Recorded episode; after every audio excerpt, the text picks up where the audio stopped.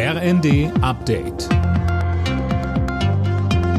Stündlich neu. Auf den Punkt informiert. Ich bin Eileen Schallhorn. Bundeskanzler Scholz ruft die Menschen in Deutschland dazu auf, zuversichtlich ins neue Jahr zu gehen. Das hat er in seiner Neujahrsansprache gesagt. Zentrales Thema ist dabei natürlich der Ukraine-Krieg. Scholz hat dem Land weitere Unterstützung zugesichert. Putin hat die Ukraine eben nicht in wenigen Tagen überrannt, wie er geplant hatte. Ganz im Gegenteil. Tapfer verteidigen die Ukrainerinnen und Ukrainer ihre Heimat, auch dank unserer Hilfe. Und wir werden die Ukraine weiter unterstützen. Die Europäische Union und die NATO stehen nicht gespalten da wie in manch früherer Krise, sondern so geeint wie lange nicht.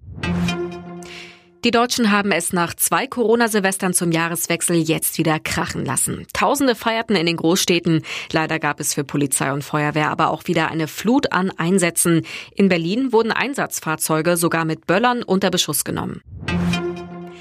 Im Alter von 95 Jahren ist der frühere Papst Benedikt XVI. gestorben. Bundespräsident Steinmeier hat unter anderem die Bescheidenheit und die Intelligenz des gebürtigen Bayern hervorgehoben. So sieht auch Georg Betzing, der Vorsitzende der Deutschen Bischofskonferenz, das ehemalige Oberhaupt der katholischen Kirche. Die bescheidene und demütige Art seines Auftretens ist vielen Menschen in guter Erinnerung geblieben. So war er, dieser Papst viel zurückhaltender. Er war nicht für die Öffentlichkeit und die Bühne geboren, sondern mehr für die Innerlichkeit, für das Bedenken des Glaubens zwischen Vernunft und Glauben, aber auch für die Leitung einer Kirche in kluger Sorgfalt. Cyberkriminalität ist immer weiter auf dem Vormarsch. Drei von vier Menschen in Deutschland waren in den vergangenen beiden Jahren davon betroffen. Das berichtet die Welt am Sonntag.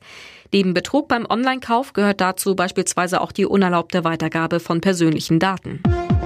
Alle Nachrichten auf rnd.de